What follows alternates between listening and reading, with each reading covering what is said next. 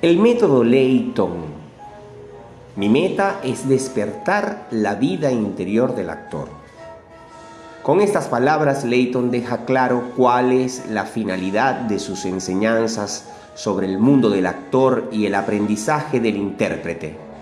Esta intención enlaza con la activación de una técnica que se plantea como objetivo la transformación progresiva del actor en una nueva persona que vive y actúa con arreglo a otras leyes en el escenario.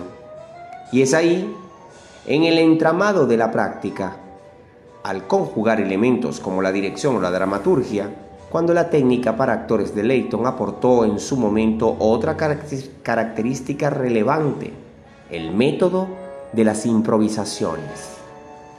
Este sistema que Leighton aprendió de Meissner se convirtió en la piedra angular de los nuevos modelos de creación teatral en los años 60 y 70 en España, por medio de los cuales el actor recuperaba una posición central como artífice del teatro en un intento por emanciparse frente a otras funciones, como las de autor, director o escenógrafo.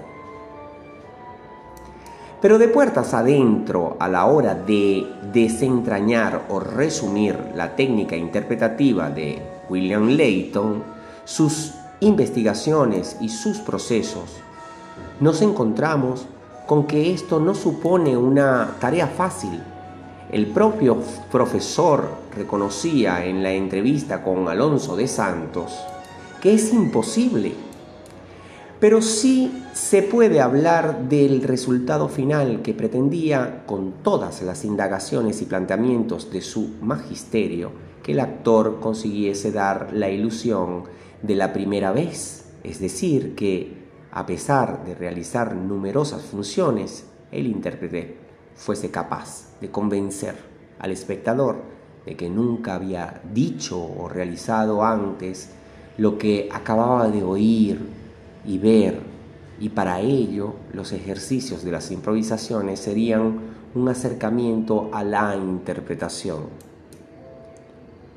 Quería que el actor, después de 100 funciones, escuchase de verdad en escena, no pretendiendo ni fingiendo que está escuchando, para de esta forma conseguir el efecto de que lo que está pasando en el escenario ocurre aquí y ahora. Pero este no es un camino rápido. El propio Leighton confesó que su método requiere de mucha dedicación y tiempo, y hay actores que sencillamente desprecian el trabajo de formación. Un punto fundamental que busca su técnica interpretativa es el de resolver los problemas de concentración. En primer lugar, saber cuál es el foco del actor ya sea en un ejercicio en clase o en el escenario. El segundo paso es concretar dónde está la concentración del personaje. Para ello es preciso evitar trabajar con objetivos o afirmaciones generales como por ejemplo estoy triste, feliz, enfadado. Por el contrario, para atrapar la emoción que se busca es necesario concretar y especificar aquello que se pretende en vez de representar la emoción. Por tanto, partir siempre de lo particular y preguntarse dónde estaba, quién estaba, cómo iba vestido, qué color tenía la persiana, hacía frío, un lugar, en lugar de pensar lo que tengo que estar sintiendo. Este enfoque permite desde su experiencia deja nacer la emoción. Eso es el método para mí. No es una cuestión de voluntad, sino que se trata de conseguir por este proceso un clima para que la subconsciencia pueda ayudar al actor.